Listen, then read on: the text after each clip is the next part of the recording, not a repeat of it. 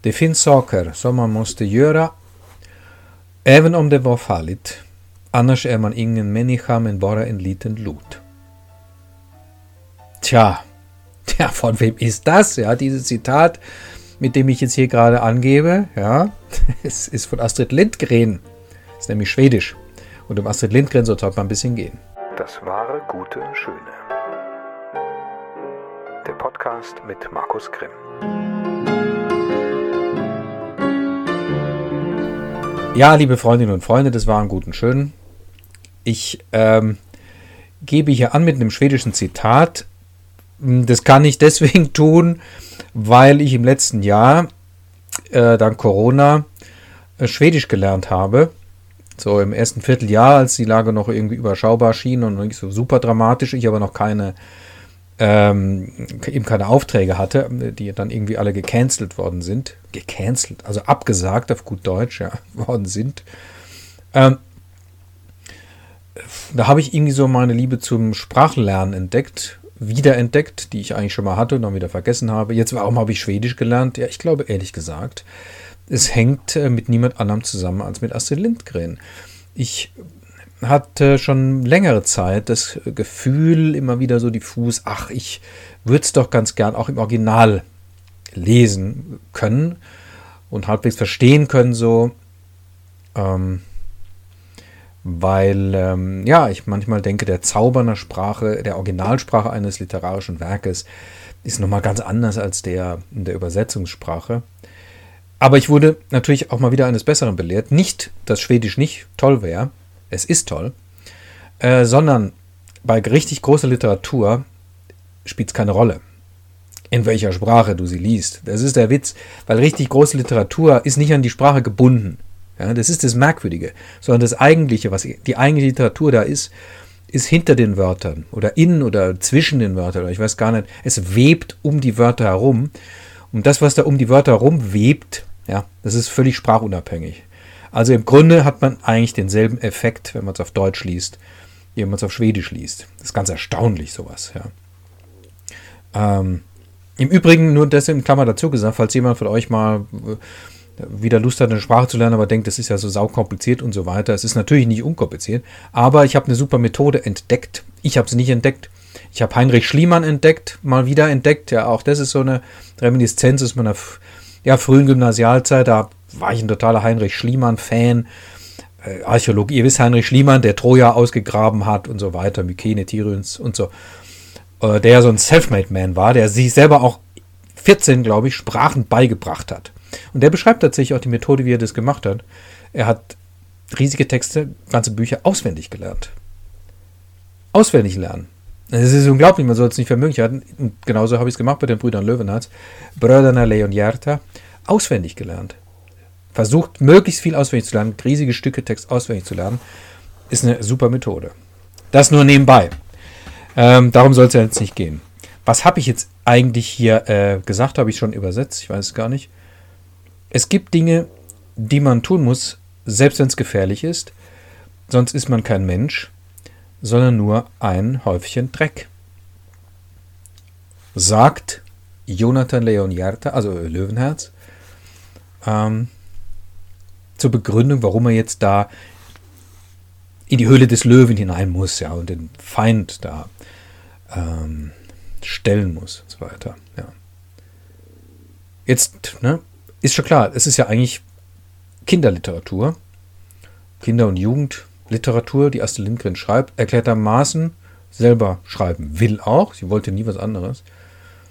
Aber allein wenn man so ein Zitat hört, merkt man natürlich sofort, äh, das geht hier um ganz andere Dinge, nicht wahr? Da geht es um Menschsein, es geht um Tod, um Gefahr, um Mut, um Werte, ja, um all diese Dinge, ja, diese ganz, ganz großen Themen. Und gerade bei den Brüdern Löwenherz geht es natürlich um diese ganz großen Themen. Ähm, auch Liebe, ähm, ähm, Loyalität, ja, und so weiter. Und ähm, wenn man sich jetzt die Bücher von Astrid Lindgren anguckt, ich habe so einen riesen Stapel von denen, haben wir hier bei uns. So ziemlich alles eigentlich, nur Carlson vom Dach fehlt, wenn ich es richtig weiß. Ähm, merkt man das immer wieder, dass es dass es hier nicht um Spirenzchen geht oder so, ja, ähm, sondern um, es geht immer um Menschsein in allem, was dazugehört. Und ähm, auch in seinen Schatten, Seiten. Gerade bei den Brüder Löwenherz ist es natürlich sehr deutlich. Da geht es um das Böse, das dann bekämpft wird und so weiter. Es geht aber auch um Tod, es geht um Erlösung. Ähm, aber es steckt immer irgendwie sowas drin. Sogar in diesen lustigen Sachen wie Emil, äh, ja, also Michel aus Lönneberger, äh, ne? Das ist mehr als nur Unterhaltung oder so, das sind mehr als nur so Kinderscherze. Es ist eine bestimmte Art des Lebens und ähm, Menschen zu betrachten, wie sie, ja, wie die das Leben, äh, ihr Leben leben, wie sie sich selber dem Leben gegenüber verhalten, wie sie es nehmen, ja, schwer oder leicht oder was sie damit machen, ja. Und da ist natürlich Michel aus Lönneberger eine bestimmte Art, auch ein Leben zu leben. Und von der Art kann man dann wieder was lernen als ein Kind, was ja die primäre Zielgruppe dieser Literatur ist. Aber eben, und das eben auch noch gesagt, nicht nur als Kind. Ich habe diese ganzen Astrid Lindgren Sachen gelesen, als ich erwachsen war, indem ich sie meinen Kindern vorgelesen habe. Ich habe, glaube ich, nichts vorher gelesen. Ja. Ähm, so. Und ich habe als Erwachsener so unglaublich davon profitiert. Ich habe so viel ja, gelernt, würde man fast sagen, ja, über das Leben, über Menschsein, darüber, dass Menschen so wahnsinnig unterschiedlich sind und alle doch irgendwie, ja, wie soll ich sagen, es ist möglich, alles mit dem Blick, mit einem liebevollen Blick zu betrachten, einem Blick dessen, der die ganzen Skurrilitäten, die Menschen so an den Tag legen, wertschätzt. Ähm, das ist natürlich eine Verwandlung ja, der Wirklichkeit, wie sie draußen ist, in was Künstlerisches. Ja durch den Blick des Künstlers, in dem Fall der Künstlerin, der Autorin Astrid Lindgren, gesehen, gefiltert, neu gestaltet und dann wieder hinausgesetzt, sodass ich es jetzt lesen kann und etwas wiedererkenne und Neues erfahre und berührt werde in ganz tiefen Schichten meines Menschseins, ja, äh, dass da was resoniert und ich immer weiß, wovon die Rede ist. Ich weiß immer, wovon die Rede ist bei Astrid Lindgren. Ja. Ähm, und auch das noch mal vorweg gesagt, ich weiß nicht, ob es euch ähnlich geht, wäre vielleicht mal interessant, das rauszukriegen. Ich ähm, kann man mir selber beobachten. Es hängt natürlich immer ein bisschen von der Tagesverfassung auch ab, aber wenn ich ein Astrid Lindgren Buch nehme und reinschaue, nur reinlese die ersten Sätze, wird mein Herz weich. Im Grunde sofort. Ja. Etwas ungeheuer Menschliches rührt mich an und oft genug äh, ja, muss ich in Tränen ausbrechen und weiß nicht warum, weil etwas so schön ist oder so, so menschlich ist oder auch so wahr ist. Es ist wirklich immer das Gefühl, ich stehe irgendwas ganz fundamental warm gegenüber, was aber leicht daherkommt. Ne? Nicht belehrend oder schwer oder moralisch oder sonst wie, sondern es ist so ungeheuer natürlich, eine ungeheure Natürlichkeit, ja, bis in die Sprache hinein. Ähm, ich bin hier gerade so im Zuge, eigentlich wollte ich ein bisschen was Biografisches sagen, kann ich ja noch machen bei Astrid Lindgren ist ja auffällig, dass sie ähm, zwar Kinder- und Jugendliteratur schreibt, aber was heißt das schon Kinder und Jugend? Ja? Äh, es gibt Kinder, die sind zwei, drei, vier Jahre alt, es gibt Kinder, die sind neun und zehn und dann, dann gibt es 13, 14 und dann, ja, dann wächst man langsam so raus aus der Kindheit und dann ist man 17, 18 und wird erwachsen langsam und so weiter. Ja, man kann ja nicht eine Sorte von Literatur für diese ganze Bandbreite schreiben, für jede Altersgruppe. Ähm, macht sie auch nicht, sondern sie schreibt im Grunde für jede Altersgruppe getrennt also, was heißt getrennt, ne? Extra, passend, ungeheuer passend, ja. Es gibt die Bücher, die sind für die kleineren, dann kommen die größeren und so weiter. Bullabü ist mehr für die kleinen. Lotte aus der Krachmacherstraße, die ist ja wirklich ganz klein, die ist ja drei oder so, ja. Und dann kommt Bullabü, und dann kommt irgendwann Michel, der ist fünf, glaube ich, so ungefähr, nicht wahr? Und, äh, und dann geht's, so geht's dahin, ja. Madita, Madiken, wie die im Original heißt, ist dann so 13, 14 und so, ja. Und diese unglaubliche Einfühlung in das jeweilige Kindalter, in diese jeweilige Kindsicht auf die Welt, dieses Kindlebensgefühl, was zu dem jeweiligen Alter zugehört und was die Autorin da an den Tag legt, das ist wirklich unglaublich. Also es ist wirklich ganz unglaublich. Ja. Die Fähigkeit, da hineinzugehen, in dieses Kind, was sie selber ja war in dem und dem Alter, was sie aber offenbar erinnert oder das Gefühl, dieses Welt- und Lebensgefühl erinnert sie hier. Und mit einem unglaublich menschenfreundlichen, auch humorvollen Blick darauf geschaut. Und in, diesem, in dieses humorvolle Licht wird alles getaucht. Und dieses menschenfreundliche Licht wird alles getaucht. Auch das Schlimme. Es wird nicht verheimlicht, keineswegs. Es gibt so viele Schilderungen da muss man nicht die Brüder Löwenherz sich nur angucken, sondern auch bei Michel aus Lünneberger kommt es immer wieder vor, dass ja, also von den Häuslern die Rede ist, von den armen Leuten die Rede ist und so weiter. Dann gibt es irgendeinen so verlausten Knaben und so weiter. Ja. Also die Armut, die ist da immer auch präsent, wenn sie da ist. Ja. Da wird nichts beschönigt oder verschwiegen. Oder man denke mal an Kalle Blomqvist, natürlich auch so eine Geschichte. Ja. Äh, es gibt ja drei Kalle Blomqvist-Teile. Ähm, und im, ich weiß gar nicht, ist es im zweiten oder ich glaube im zweiten passiert ein Mord tatsächlich, ja. Ein Mord passiert. Ähm, und äh, ja, die bösen Menschen gibt es, die laufen herum, ja, und vor denen muss man sich in Acht nehmen. Ne? Also das ist keine heile Welt oder so, ja. Es ist ganz klar, muss man ganz klar sagen, weil man ja, so ging es mir jedenfalls. Halt, man hat irgendwie hauptsächlich, ich habe das Ganze über Verfilmungen ja kennengelernt. Michlaus Lönneberger, Pippi Langstrumpf. Und das ist ja immer eher so, ne? Aber genau hingeschaut stimmt es auch nicht. Michlaus Lönneberger gibt es ja auch die Episode, wo der Knecht Alfred da ja, sterbenskrank wird, weil er eine Blutvergiftung äh, sich äh, zufügt, äh, sich zuzieht, ja, indem er sich in den Daumen schnitzt. Und da geht es auch zur Sache, ja. Also das ist, ja. So, Okay. Ja, also ihr merkt, äh, oder ich merke selber, dass überhaupt dieses Thema Astrid in den Griff zu bekommen, ist äußerst schwierig, weil es so erstens komplex ist, vielschichtig ist und dann auch so tief geht. Es greift wirklich ganz tief. Ja, das ist gewaltige Literatur. Ja. Also das ist Literaturnobelpreis würdig, überhaupt keine Frage. Ähm, übrigens, weil ich es jetzt schon mehrmals gesagt habe und einmal auch drüber gestolpert bin, Michel aus Lönneberger. Der heißt nicht Michel im Original, sondern Emil. Ja, das sollte man sich vielleicht merken. Emil heißt der. Das ist vielleicht für manche von euch jetzt ein Schock. Äh, warum heißt der Michel auf Deutsch? Ja, ich weiß nicht, die Deutschen haben manchmal oder hatten zeitlang so die Marotte, ähm, da gerne auch in so Namen herumzupfuschen, ja, und die Leute umzutaufen. Fünf Freunde, die ja in den alten Übersetzungen, die heißen die ja auch Julius und Richard und so weiter, äh, dabei heißen die gar nicht so. heißen Julian und Dick und so. Ne? Und Julius ist ja nicht mal eine gute Übersetzung für Julian. Ähm, dann müsste er Julian heißen. Und so. Und aus Emil haben sie Michel gemacht mit der Begründung, weil damals, ähm, ja, nicht wahr, Emil, äh, die Detektive und so weiter im Schwange war, wobei das eigentlich ein bisschen älter ist, aber jedenfalls habe ich die Begründung jetzt schon öfter mal gehört und man vermeiden wollte, dass es da irgendwelche Verwechslungen gibt. Es handele sich jetzt wieder um so ein Emil-Abenteuer oder sowas, ja. Gut. Ja. Deswegen heißt der Michel ein Name, den es im Schwedischen ja nie mal gibt, witzigerweise. Ich wüsste gar nicht, wie man das auf Schwedisch schreiben sollte. Naja, wahrscheinlich könnte man es. Aber ja, das funktioniert eigentlich nicht. Ja. Äh, gut, jetzt dann doch mal eben, ähm, bevor es richtig losgeht, nach einer Viertelstunde, ein bisschen was Biografisches nur so ein paar Eckdaten, einfach um so ein bisschen so ein, so ein Gefühl zu kriegen. Astrid Lindgren ist geboren im November 1907 und ist gestorben im, jetzt muss ich mal gucken, Februar oder Januar, also Anfang des Jahres 2002. Stimmt's auch, was ich jetzt sage? War bis hier? Ja. 28. Januar 2002. Also in ihrem 95. Lebensjahr, 94 ist sie geworden. Ähm, war relativ sehr lange, sehr fit, ist aber dann irgendwie ein Jahr vor ihrem Tod, dann hatte sie einen Schlaganfall und ja, und wie es halt dann oft so geht, hat sie sich davon nicht mehr wirklich gut erholt. So.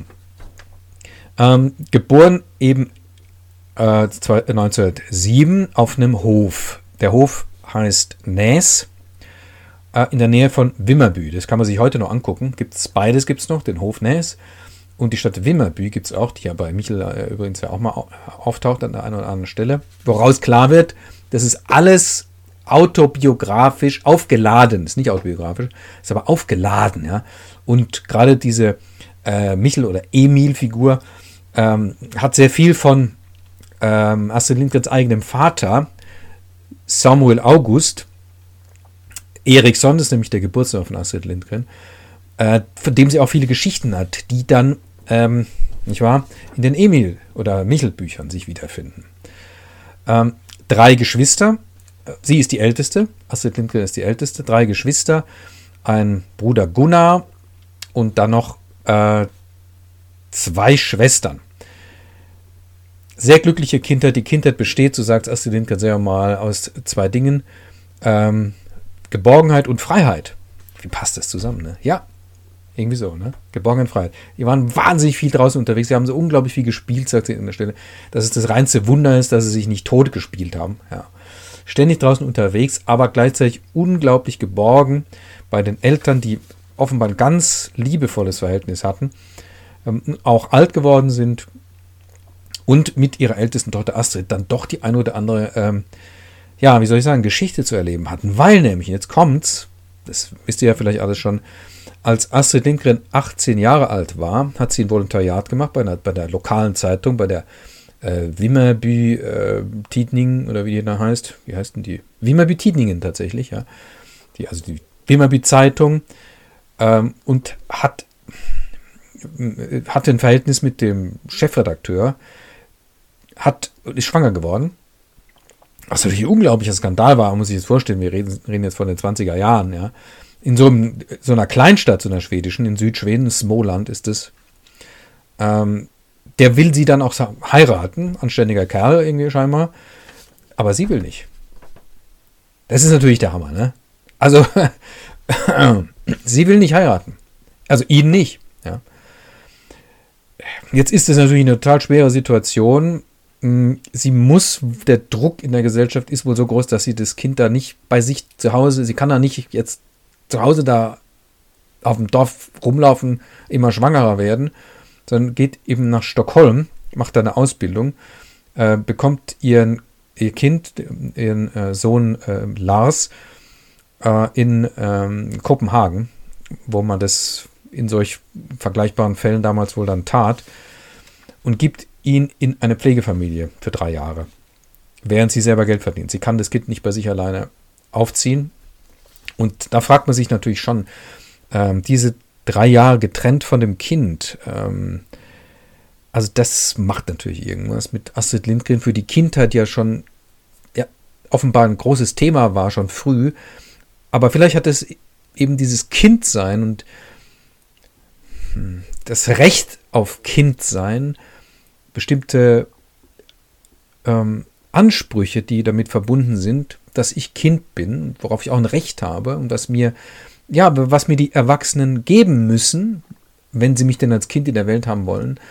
Ein Bewusstsein dafür ist vielleicht bei Astrid Lindgren nochmal dadurch verstärkt worden oder hat sich vielleicht dadurch geformt und verdichtet. Ich weiß es nicht. Ich überlege nur, was das gemacht haben kann mit einem Menschen wie Astrid Lindgren, die nachher ja nur Kinderbücher und Kinder- und Jugendbücher geschrieben hat und für Kinderrechte und so weiter dann auch politisch aktiv geworden ist und so weiter. Also Kindheit ist ihr Lebensthema und dass gerade so jemandem dann in seinem, ja, wie so gerade mal frisch erwachsen, sowas dann ja so ein Schicksal im Grunde genommen zugedacht ist, von dem Kind getrennt sein zu müssen, drei Jahre lang, bis man es zu sich holen kann. Also das ist schon wirklich ganz, na, wie soll ich sagen, also da steckt irgendwas. Ähm, später hat sie dann ihren Ehemann kennengelernt, der hieß dann äh, eben Lindgren, logischerweise Sture Lindgren. Ähm, mit dem hat sie dann noch ein Kind, wenn ich es richtig weiß, eine Tochter, Karin, die ähm, 34 geboren ist, soweit ich es weiß. Sie holt dann auch natürlich den, den Lars, also den Lasse, Lasse ist ja die Koseform von Lars, ähm, zu sich. So. Fängt an zu schreiben also, ne, sie ist ja bei der Zeitung schon gewesen, hat da offenbar Affinität dazu, fängt an zu schreiben. Und irgendwann schreibt sie mal diesen, äh, diese erste Pippi Langstrumpf-Geschichte. Pippi Langstrumpf ist entstanden, ja, das ist ganz interessant, auf, ist aus einem Namen entstanden. Bei Pippi Langstrumpf war der Name zuallererst da. Der Name. Ja, wo kommt der her? Ja, ihre Tochter Karin hat ihn sich ausgedacht. Karin liegt eines Tages, keine Ahnung, wie alt sie da war, krank im Bett und die Mutter fragt sie, also Astrid Lindgren fragt sie, äh, äh, kann ich dir irgendwas, eine Geschichte erzählen? Und äh, Karin sagt, ähm, ja, erzähl mir was von Pippi Langstrumpf. Ja, spontan ausgedacht, so aus der Hüfte gewissermaßen. Von Pippi Langstrumpf. Ach so, von Pippi, gut, ähm, dann erzählt Astrid Lindgren was von Pippi Langstrumpf, eine ausgedachte Geschichte. Da ist der Name, ja. Ähm, und die Figur kommt gewissermaßen aus dem Namen raus, ja, oder ja, ich weiß gar nicht, wie man den Vorgang beschreiben soll. Den Vorgang beschreibt Astrid Lindgren öfter mal, dass oft ein Name zuerst ist, ja. Ja. Und dann, dann steht der Name möglicherweise auch viele Jahre so in der Gegend rum und sie weiß gar nicht, wo will der eigentlich hin. Und dann aber plötzlich wächst daraus, wie, ja, als wäre der Name im Grunde die Erde, wo dann ein Keim rauskommt, wächst da irgendeine Figur raus, ja. Ähm, so. Äh, Figur sage ich jetzt, ne? Ist völlig klar. Ich habe das in anderen Zusammenhang auch bei Shakespeare schon mal gesagt. Das sind keine Figuren im Sinne von, ja, wird konzipiert und ausgedacht und, und im Grunde so Papieren, so wie eine Figur auf dem Blatt Papier. Das sind Menschen. Ja, das sind alles Menschen, wie bei Shakespeare. Nur ohne Fleisch und Blut. Das sind trotzdem Menschen. Ja, also, ja. es gibt ja nicht nur Menschen in Fleisch und Blut. Ja. Und was bei Astrid Lindgren äh, die Bücher bevölkert, sind fast durchweg Menschen. Mit ganz wenigen Ausnahmen, wo dann irgendwie auch was mal nicht so ganz gerät und so weiter. Ähm, klar, logisch, das ist, das ist, da merkt man im Grunde, und das ist auch ganz gut so, weil dann merkt man, wenn man so einer Figur mal begegnet, merkt man, dass es eben doch Literatur ist und dass da ein Mensch ist, der damit auch ringt, mit diesen ganzen ja, Figuren und dem, was sie tun und denken und fühlen und empfinden. Ja, mit diesen Menschen ringt und Manchmal gelingt der Zugriff eben nicht hundertprozentig und dann fügt man halt ein bisschen was Ausgedachtes hinzu, ja, und dann ist es halt nicht dasselbe, ja. Also bei solchen Dingen merkt man ganz haarscharf den Unterschied zwischen ausgedacht und gefunden oder geschaut oder gehört oder meinetwegen auch erfunden, da steckt ja das Finden drin, ja. Das ist vielleicht noch am ehesten, es wird erfunden, aber nicht ausgedacht, so, ja. Das ist, das ist es nicht. So entsteht Pippi Langstrumpf. Ähm, die gewinnt dann mit dem Pippi Langstrumpf Buch tatsächlich einen Wettbewerb, nachdem es erstmal vom Verlag abgelehnt wird, gewinnt sie beim anderen Verlag Raven und Sjögren äh, einen Wettbewerb und das wird dann ihr Hausverlag auch, ja. Der erkennt das Potenzial des Buches Pippi Langstrumpf, ja. Womit sich im Übrigen auch deutsche Verlage lange schwer tun. So an, wir reden jetzt von den, was ist das, 40er oder 50er oder sowas, ja. Direkt nochmal gucken. Ähm, ja, irgendwie so. Das will auch kein Mensch veröffentlichen. Ja, so ein, so ein Gör, so ein Mädel da irgendwie. Was, soll das ein Vorbild sein für irgendwas oder so? Ja, ist ja grauenvoll. Ja.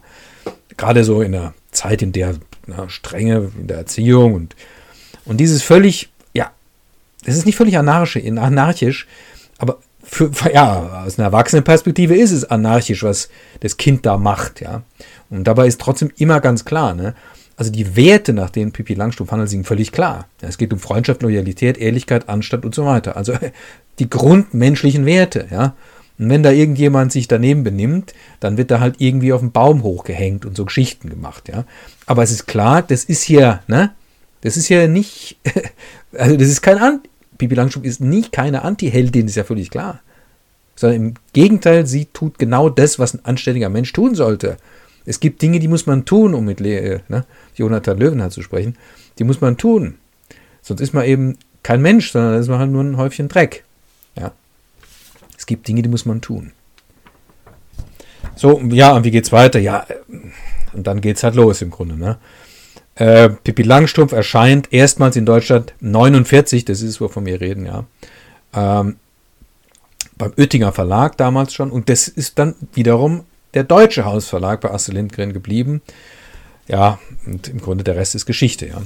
Äh, mit Preisen überhäuft, Friedenspreis des deutschen Buchhandels, Hans-Christian Andersen Medaille, also die höchste, eine der höchsten literarischen Auszeichnungen äh, in, in Dänemark und oh, weiß der Teufel was alles. Sie wird zur, im hohen Alter zur Schwedin des Jahres gewählt, worüber sie sich äh, angeblich ähm, zwei Tage lang halb tot gelacht hat.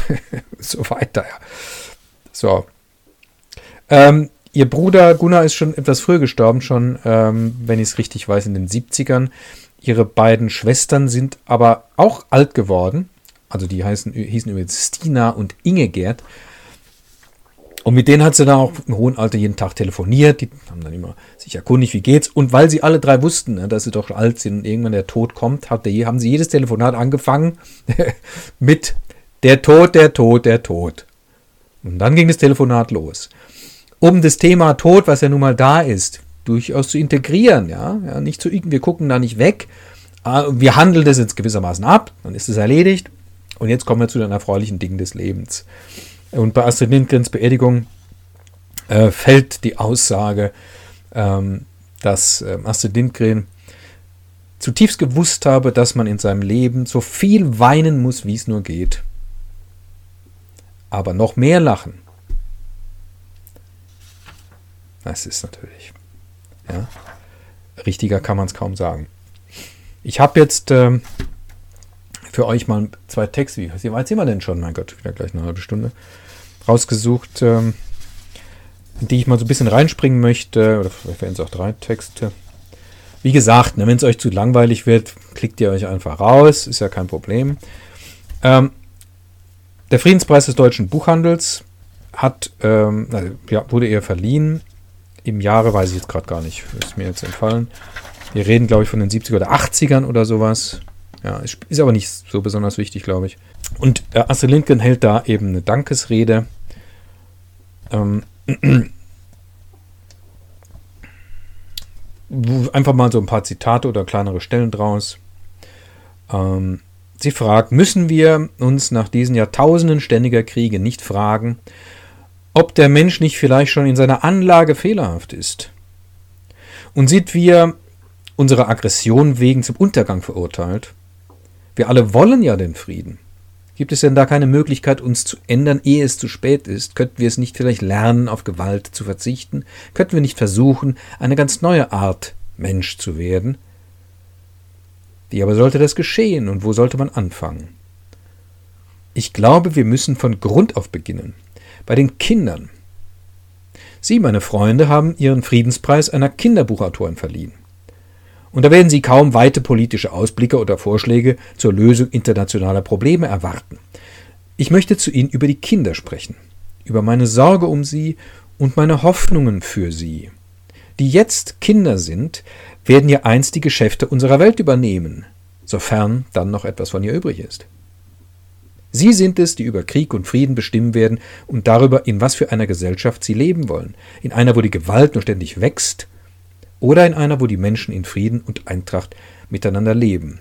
Gibt es auch nur die geringste Hoffnung darauf, dass die heutigen Kinder dereinst eine friedlichere Welt aufbauen werden, als wir es vermocht haben? Und warum ist uns dies, trotz allem guten Willen, so schlecht gelungen? Springen wir mal. Mir so gegens Ende.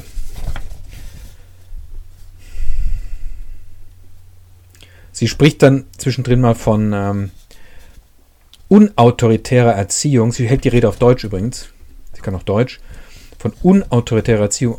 Offenbar absichtlich nicht von antiautoritärer Erziehung. Ja, von unautoritärer Erziehung. Ja, der sie da eine Lanze spricht, bricht. Ja. Jetzt gehen wir wieder mal rein. Freie und unautoritäre Erziehung bedeutet aber nicht, dass man die Kinder sich selber überlässt dass sie tun und lassen dürfen, was sie wollen. Es bedeutet nicht, dass sie ohne Normen aufwachsen sollen, was sie selber übrigens gar nicht wünschen. Verhaltensnormen brauchen wir alle, Kinder und Erwachsene. Und durch das Beispiel ihrer Eltern lernen die Kinder mehr als durch irgendwelche anderen Methoden.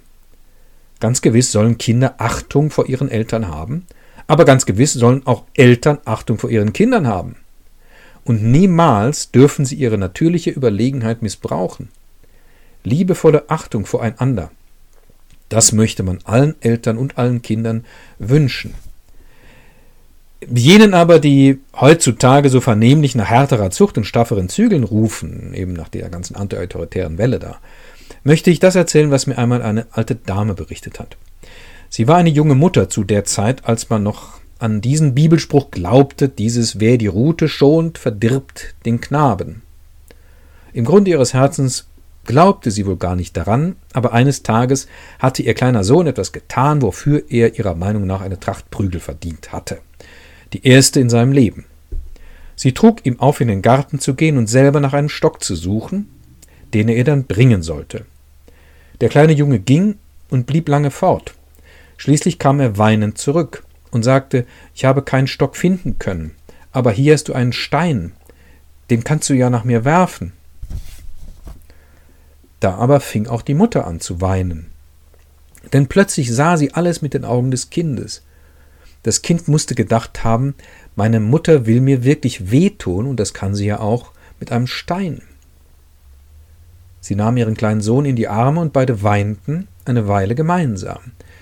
Dann legte sie den Stein auf ein Bord in der Küche und dort blieb er liegen, als ständige Mahnung an das Versprechen, das sie sich in dieser Stunde selber gegeben hatte. Niemals Gewalt. Ja, aber wenn wir unsere Kinder nun ohne Gewalt und ohne irgendwelche straffen Zügel erziehen, entsteht dadurch schon ein neues Menschengeschlecht, das in ewigem Frieden lebt? Etwas so Einfältiges kann sich wohl nur ein Kinderbuchautor erhoffen. Ich weiß, dass es eine Utopie ist, und ganz gewiss gibt es in unserer armen, kranken Welt noch sehr viel anderes, das gleichfalls geändert werden muss, soll es Frieden geben. Aber in dieser unserer Gegenwart gibt es, selbst ohne Krieg, so unfassbar viel Grausamkeit, Gewalt und Unterdrückung auf Erden, und das bleibt den Kindern keineswegs verborgen. Sie sehen und hören und lesen es täglich, und schließlich Glauben Sie gar, Gewalt sei ein natürlicher Zustand? Müssen wir ihnen dann nicht wenigstens daheim durch unser Beispiel zeigen, dass es eine andere Art zu leben gibt? Vielleicht wäre es gut, wenn wir alle einen kleinen Stein auf das Küchenbord legten, als Mahnung für uns und für die Kinder, niemals Gewalt. Es könnte trotz allem mit der Zeit ein winziger Beitrag sein zum Frieden in der Welt. Lest es ruhig mal selber durch. Die Dankesrede zur, zum Erhalt des Friedenspreises des deutschen Buchhandels. Eine ja, unglaublich engagierte Frau mit ähm, ganz klarem Anliegen, die Kinder. Die Kinder schützen, den Kinder alles Gute tun, was man nur tun kann. So wie sie es vielleicht ihrem Sohn Lars, Lasse, hätte tun wollen, ja.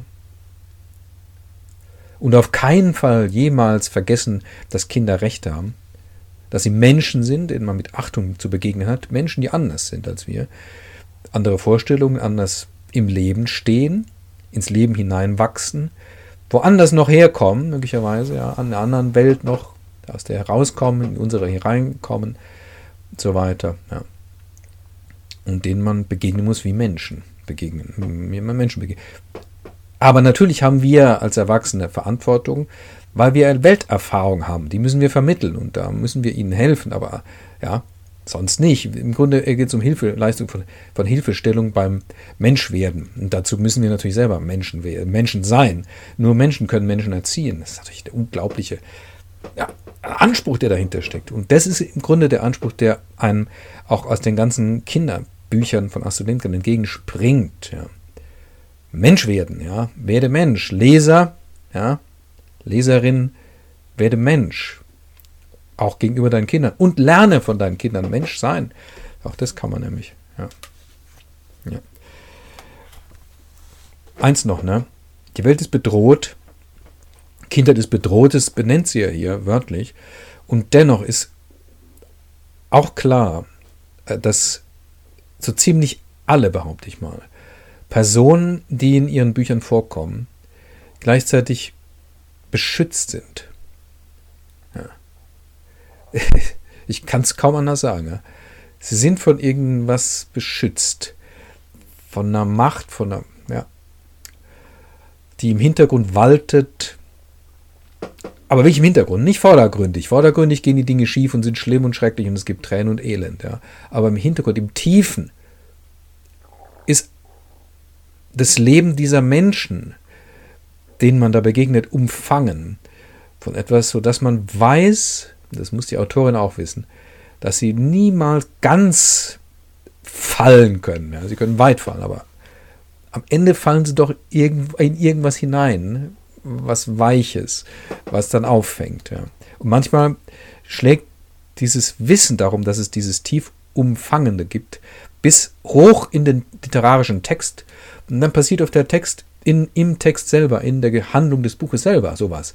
Unfassbar Umfangendes und Haltendes, was man dann platt Happy End nennt oder sowas, aber das hat damit gar nichts zu tun.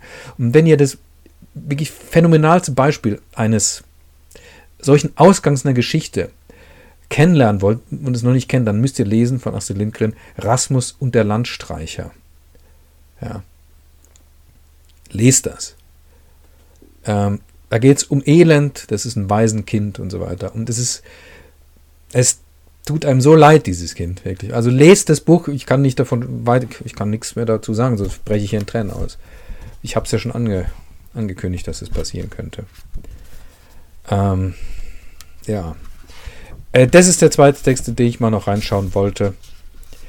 Ähm, in diesem äh, netten Buch, ich weiß nicht, ob ihr das kennt, Das entschwundene Land, ähm, das sind kleinere Texte, es ist nicht zusammenhängend und sie erzählt im Grunde von ihrer Kindheit, sie erzählt von ihren Eltern, wie die zusammengekommen sind, erzählt die Liebesgeschichte ihrer Eltern, erzählt, wie sie zu ihren Einfällen eigentlich kommt, erzählt, wie sie zum Lesen gekommen ist, wie sie irgendwann mal in der Küche da äh, bei der Freundin saß und die, da war sie noch klein, vier, fünf, und dann hat aber die Mutter da angefangen, Geschichten vorzulesen und da sind ja die Ohren aufgegangen und dann wollte sie auch selber lesen und so weiter. Ja, dieses, dieses Zauber, dieser Zauber, von dem sie sagt, dieses Lesen, von dem sie sagt, das gehört zur Kindheit dazu, ja.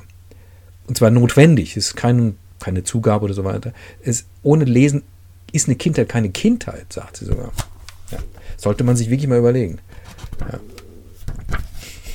Und dann ist auch so ein Text drin, in den ich eben hier mal reingucken wollte. Ein kleines äh, Zwiegespräch mit einem künftigen Kinderbuchautor. Astrid Lindgren hat lange Zeit ja auch im, äh, als Lektorin im Verlag gearbeitet. Und da sind ja sehr viele Manuskripte da auf dem Schreibtisch geflattert von Kinder- und Jugendbüchern. Und irgendwie hat sie sich gedacht, sie müsse vielleicht dazu mal ein bisschen was sagen, wie eigentlich ein gutes Kinderbuch aussehen sollte oder wie es nicht aussehen sollte. Ein bisschen mal reinschauen. So, so, so fängt es an. Du möchtest also ein Kinderbuch schreiben. Sie spricht also den Autor direkt an. Übrigens, Autor sage ich jetzt hier. Ja, generische Form, ich habe es in einem anderen Ding schon mal gesagt, umschließt beide Geschlechter, ist geschlechtsneutral. Wir haben im Deutschen eine generische Form, die geschlechtsneutral ist. Astrid Lindgren selber in ihrer Dankesrede zum Deutschen Friedenspreis und so weiter des Buchhandels spricht ja von sich selber. Sie haben den Preis einem Kinderbuchautor verliehen und so. Ja? Äh, sie erwarten von einem Kinderbuchautor sicher jetzt kein Lösen der Weltprobleme. So. Das ist völlig klar. Das kann sie deswegen so locker tun, weil es im Schwedischen genauso ist. Ja? Das Schwedische hat dafür eine Form für Amts- und Berufsbezeichnungen gewissermaßen. Ja? Die ist geschlechtsunabhängig. Ja? Das nur nebenbei. Die nennt sich Utrum, grammatische Form Utrum. Im Unterschied zu Neutrum, Neutrum heißt keins von beiden, Utrum beides. Der Autor auf Schwedisch heißt Verfattere. Die Autorin heißt auch Verfattere. Ja. So, so. Du möchtest also ein Kinderbuch schreiben. Da bist du nicht der einzige Mensch. Viele Schreibkundige und auch viele, das schreiben sich ganz so Kundige, verspüren mit schöner Regelmäßigkeit den Drang für Kinder zu schreiben. Oh ja, denn das ist ja so leicht. Man braucht sich nur dran zu machen, alles andere ergibt sich dann schon von allein. All diese Albernheiten, die die dummen Kleinen so lustig finden. Mal sehen, wie man anfangen könnte. Es war einmal ein eiserner Ofen, der ging mit seiner Tante Eulalia Phile Krokon Blom spazieren. Tja, das ist doch ausgezeichnet. Da braucht man also nur einen eisernen Ofen und Tante Eulalia zusammenzubringen und lässt sich die beiden dann Seite auf, Seite ab austoben. Und schon ist ein Kinderbuch da. Und so habe ich es mir auch gleich gedacht. Ja, hast du es dir wirklich so gedacht? Nein, doch wohl nicht. Ein wenig mehr Ehrgeiz hast du schon. Womöglich bist du sogar so ehrgeizig, dass du dir, bevor du zur Feder greifst, die fast unvermeidliche Frage stellst, wie muss ein gutes Kinderbuch sein? Falls du mich fragst, so könnte ich dir nach reiflicher Überlegung nur antworten, es muss gut sein. Ich versichere dir, dass ich lange und gründlich darüber nachgedacht habe, aber keine andere Antwort darauf weiß, als es muss gut sein. Wie muss eine gute Gedichtsammlung sein? Wie ein guter Roman? Deshalb stellt sich nie jemand diese Fragen. Sollte es am Ende daran liegen, dass es kein Rezept für ein gutes Gedicht oder einen guten Roman gibt und dass man es darum getrost dem Dichter oder Romanverfasser überlässt, sich sein Werk ohne irgendeinen Leitfaden aus der Tiefe der eigenen Seele abzuringen? Ja, das ist doch auch was anderes, aber nur ein kleines Kinderbuch wendest du vielleicht ein und du hoffst unverdrossen auf ein wunderwirkendes Rezept. Na freilich, Rezepte gibt es. Man nehme Ein Bündel richtiger Lausbuben, vermische sie mit zwei, drei nachtschwarzen Schurken, füge einen dummen Polizisten und eine zeternde Mutter hinzu, rühre behutsam einen verständnisvollen Vater darunter, würze dann kräftig mit rüpelhaften Dialogen und wilden Raufereien aller Art und schwupps hinein mit dem Kuchen in den Ofen. Natürlich kann man auch das Eichhörnchen Kurre mit der klugen alten Oma Eule und Muttis kleinem Ole verquirlen, eine Handvoll feingehackter Blödeleien und ein Dutzend urputziger Späßchen drüber streuen. Es gibt ebenfalls einen nicht so üblen Pudding. Und so weiter und so weiter. Und ein weiteres Konzept, was ich noch vorstelle, nimmt eine geschiedene Mutti, möglichst Klempnerin vom Beruf, aber eine Atomphysikerin tut es notfalls auch. Hauptsache, sie näht nicht und sie ist auch nicht lieb. Vermische diese Klempnermutti mit ein paar Teilen Dreckwasser und ein paar Teilen Luftverschmutzung Füge ein paar Teile weltweiten Hunger sowie ein paar Teile Elterntyrannei oder Lehrerterror hinzu, ziehe einige Löffel voll Geschlechtsdiskriminierung darunter und streue schließlich reichlich Beischlaf und Drogensucht darüber. Dann hast du ein deftiges und gepfeffertes Gulasch. Von was für einer Art Kinderbuch spricht ihr? Ja, wir wissen genau, von der Art die Rede ist. Von denen, die nämlich genauso nach diesem Mutter, Muster gestrickt werden. Und wir sind ja noch ein paar Jährchen weiter. Kinder- und Jugendbücher werden heute noch nach anderen Mustern gestrickt, so Tribute von Panem und so weiter, ja. Der Kampf ums Überleben, ja, Mord und Totschlag und so weiter, alles möglichst grausam. Also ist sogar im Grunde so ein Substrat, wie hier vorgestellt wird, das ist ja noch nur, nur unnötiger Ballast, den brauchen wir ja alles gar nicht, ja. Ich weiß, sagt sie jetzt, dass ich dir Unrecht tue, lieber künftiger Autor, auf derartige Rezepte warst du nicht aus. Kein vernünftiger Mensch glaubt, dass sich gute Kinderbücher nach Rezepten schreiben lassen. Und du weißt natürlich, dass die Gesetze des Schreibens für das Kinderbuch, sofern es annehmbar sein soll, genauso gelten wie für jede andere Art von Literatur. Aber Scherz beiseite, du möchtest wissen, wie man ein guter Kinderbuchautor wird. Offen gestanden glaube ich, dass man es auf dieselbe Art und Weise wird wie Araber oder Chinese. Kein Mensch auf Erden kann dir beibringen, wie du ein gutes Kinderbuch schreiben sollst. Und glaube nun um Himmels willen nicht, dass ich die Nase wegen meiner eigenen Bücher hochtrage und mich deshalb für befugt halte, dir den rechten Weg zu weisen. Nein, aber immerhin habe ich fast ein Vierteljahrhundert lang in einem Kinderbuchverlag gearbeitet, wo ich Manuskripte aller Art vorbeiflattern sah. Und ich glaube, dort ein wenig von dem gelernt zu haben, was auch dir von Nutzen sein könnte. Nur ein paar Grundregeln, alles andere hängt von dir ab und von deiner schöpferischen Begabung. Zunächst einmal die Sprache. Meiner Meinung nach ist es das Wichtigste, dass Sprache und Inhalt des Buches eine harmonische Einheit bilden.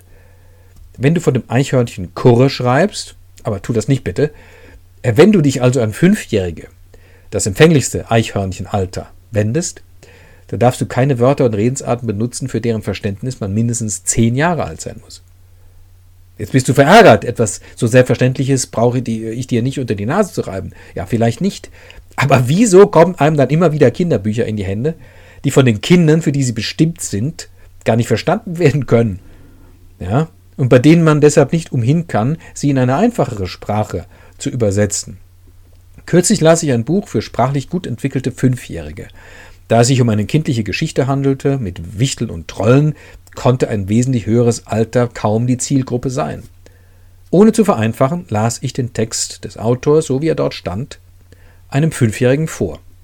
Während des Vorlesens, während des Vorlesens fragte ich ihn hin und wieder, was meint man denn damit? Missstand abhelfen. Was heißt denn behelligen? Was bedeutet, der Haussegen hängt schief? Und jedes Mal antwortete mir der Fünfjährige, weiß ich nicht. Ein bedeutender Schriftsteller hat mir einmal gesagt, Meines Erachtens ist die beste Art zu schreiben, so einfach zu schreiben, dass selbst ein Kind es verstehen kann. da fällt mir noch was ein, Zitat aus Ferien auf Saltkrokan, äh, wo eine der Hauptfiguren Melcher Mecherson heißt und der ist Schriftsteller. Und dann gibt es eben ja auf Saltkrokan, wo die Familie von diesem Melcher dahin fährt, um da eben Ferien zu machen, da hat er einen Titel auch, ähm, gibt es aber einheimische Bevölkerung auf dieser so eine Schäreninsel, so eine kleine, ja, kleine einheimische Bevölkerung, unter anderem ähm, die weibliche Protagonistin des Mädchen namens Schorven. Ähm, die ist eine ganz ungewöhnliche Mädchengestalt, ist ganz toll, ja, sehr faszinierend auch. Ähm, und die fragt den Melcher irgendwann, äh, dann äh, in der Zeit, wo man, äh, in Schweden duzt man sich ja heute, also auch Fremde duzen sich und reden sich mit Vornamen an. Damals war das aber noch nicht üblich, ja. Die duzen aber trotzdem alle, ja. Was der Melcher dann immer gar nicht so toll findet. Und sie fragt ihn irgendwann, hey du, was machst du eigentlich? Und er sagt, ich schreibe Bücher und so weiter und äh, so. Und ähm, ja, aber sie, sie kann es eben nicht verstehen, es ist, nicht, ist ja für Erwachsene und so weiter. Und dann sagt das Mädel, du äh, Melcher, wenn du Bücher schreibst, die ich nicht verstehen kann, dann kannst du es ja ebenso gut auch lassen. ist, ja, ja, da ist sehr viel Wahres dran. Übrigens, ne, auch das müsst ihr lesen, wenn ihr es nicht kennt. Fan of Salt Grockern. Es ist im Grunde so, das ist so ähnlich, so ähnlich schön, auch so ähnlich wie die Dinge sich dann lösen. Man, es ist so wirklich herzergreifend. Ich, ich, ich pack die Rührung, wenn ich nur dran denke. Lest das, es ist, es ist einfach herrlich, ja. Äh, gut, jetzt gucken wir nochmal hier rein. Wir springen mal ein bisschen. Ähm, das ist aber auch noch wichtig, ja. Ähm,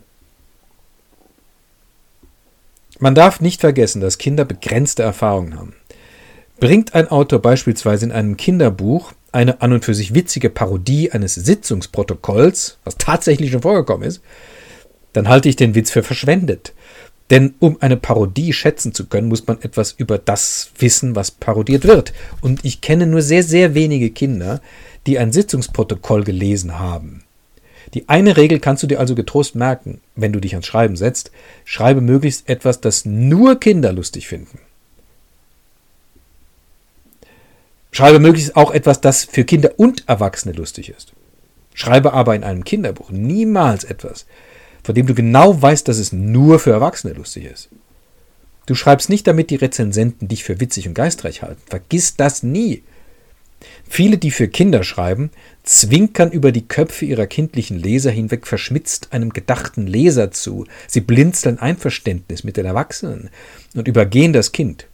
Bitte tut das nicht. Niemals, wirklich niemals. Denn es ist eine Unverschämtheit dem Kind gegenüber, das dein Buch kaufen und es lesen soll. Dann darf ich dir also viel Glück wünschen und viel Vergnügen. Glaub mir, es macht Spaß für Kinder zu schreiben. Hoffentlich findest du das auch, sonst lass es lieber bleiben. Ferner hoffe ich, dass du nicht allzu sehr unter dem Druck dieses Wie muss ein gutes Kinderbuch aussehen stehst Weder heute noch morgen noch übermorgen. Denke am besten gar nicht drüber nach. Schreibe frisch von der Leber weg und aus Herzenslust. Denn Freiheit wünsche ich dir und allen anderen Kinderbuchautoren. Die Freiheit, die einem für Erwachsene schreibenden Schriftsteller ganz selbstverständlich zugebilligt wird. Nämlich zu schreiben, was er will und wie er will. Möchtest du ein erschütterndes Buch für Kinder schreiben, darüber, wie schwer und unmöglich es ist, in dieser unserer Welt ein Mensch zu sein, dann ist es dein gutes Recht, das zu tun. Möchtest du über Rassenwahn, Unterdrückung und Klassenkampf schreiben, dann ist es dein gutes Recht, das zu tun. Und möchtest du nur ein Gedicht über eine blühende Insel inmitten der Schären schreiben, so ist es fraglos dein gutes Recht, auch dies zu tun, ohne dass du dabei denken musst, welche Wörter reimen sich denn bloß auf Dreckwasser und Ölpest. Kurzum, Freiheit. Denn ohne Freiheit welkt die Blume der Poesie, wo immer sie auch blühen mag.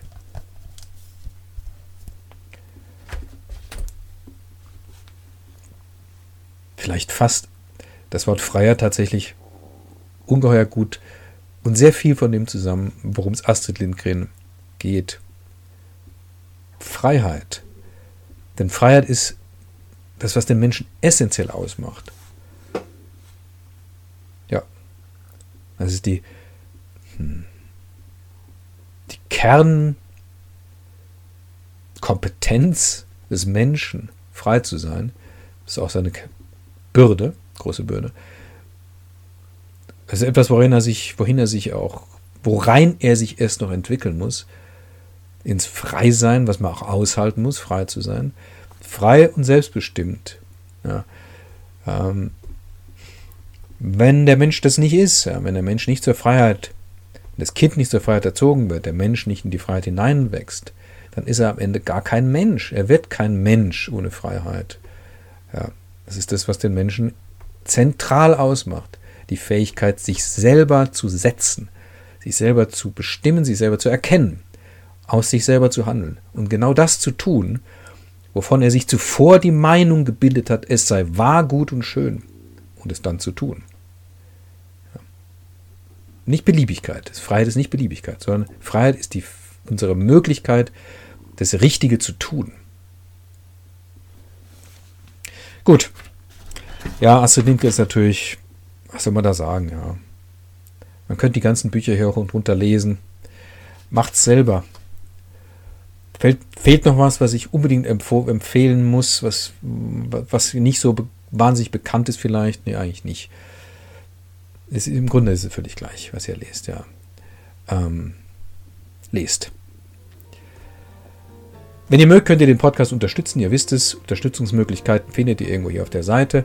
Äh, es tut mir übrigens leid, dass es ein bisschen länger gedauert hat. Ich bin momentan in der Endphase eines Romans. Äh, deswegen finde ich das so ein bisschen, habe ich so gewisse Koordinierungsschwierigkeiten mit Podcast machen und so weiter. Ich bitte um Nachsicht. Ich versuche, äh, mich zu bessern und dran zu bleiben.